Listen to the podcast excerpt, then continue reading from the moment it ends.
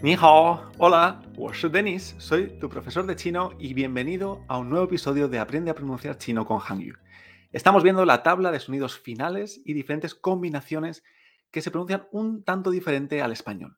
Así que hoy nos vamos a centrar en la terminación U y la terminación UE en chino. ¿Qué pasa con la letra U? Porque ya vimos las vocales, ¿verdad? Vimos que había dos U's diferentes.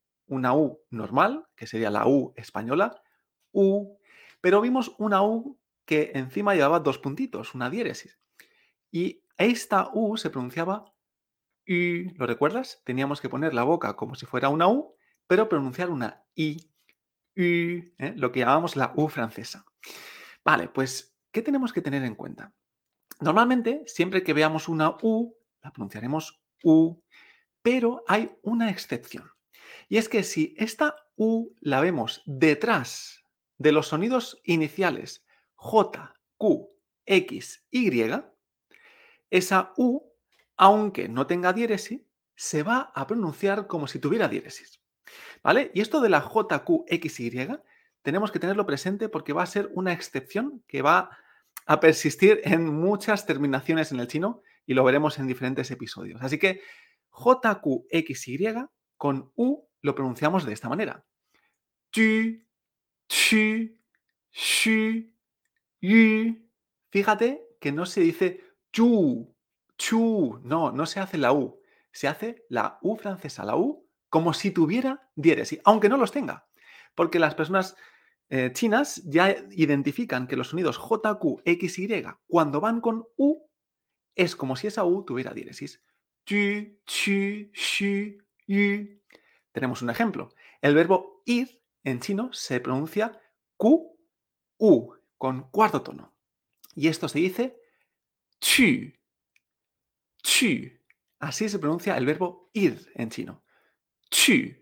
Fíjate que esa U se pronuncia U, aunque no tenga diéresis. Perfecto, pues esta es una cosa que tenemos que tener en cuenta con la letra U. Pero lo mismo va a pasar con la terminación UE. ¿Vale? Las terminaciones UE en chino, si antes tenemos una J, Q, X, Y, no se van a pronunciar UE, se van a pronunciar UE. Fíjate, con la J, Yue, con la Q, Chue, con la X, Xue y con la Y, Yue. Tenemos un ejemplo. El verbo opinar, o yo pienso que el verbo opinar se escribe J-U-E-D-E. E. Esto se pronuncia Jue ¿eh? Segundo tono y después el tono neutro. ¿eh? fíjate, Jue. No es Jue, sino que es Jue.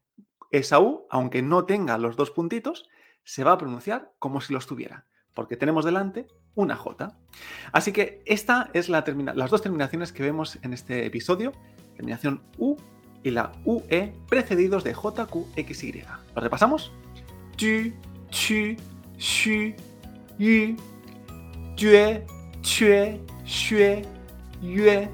Y los ejemplos hemos visto que el verbo ir se dice chu y el verbo opinar o yo pienso que se dice Perfecto, pues esto lo tenemos que tener en cuenta, ¿vale? Y veremos que en los próximos episodios esto de la JQXY nos va a ser muy útil. Nos vemos en el siguiente episodio. ¡再见!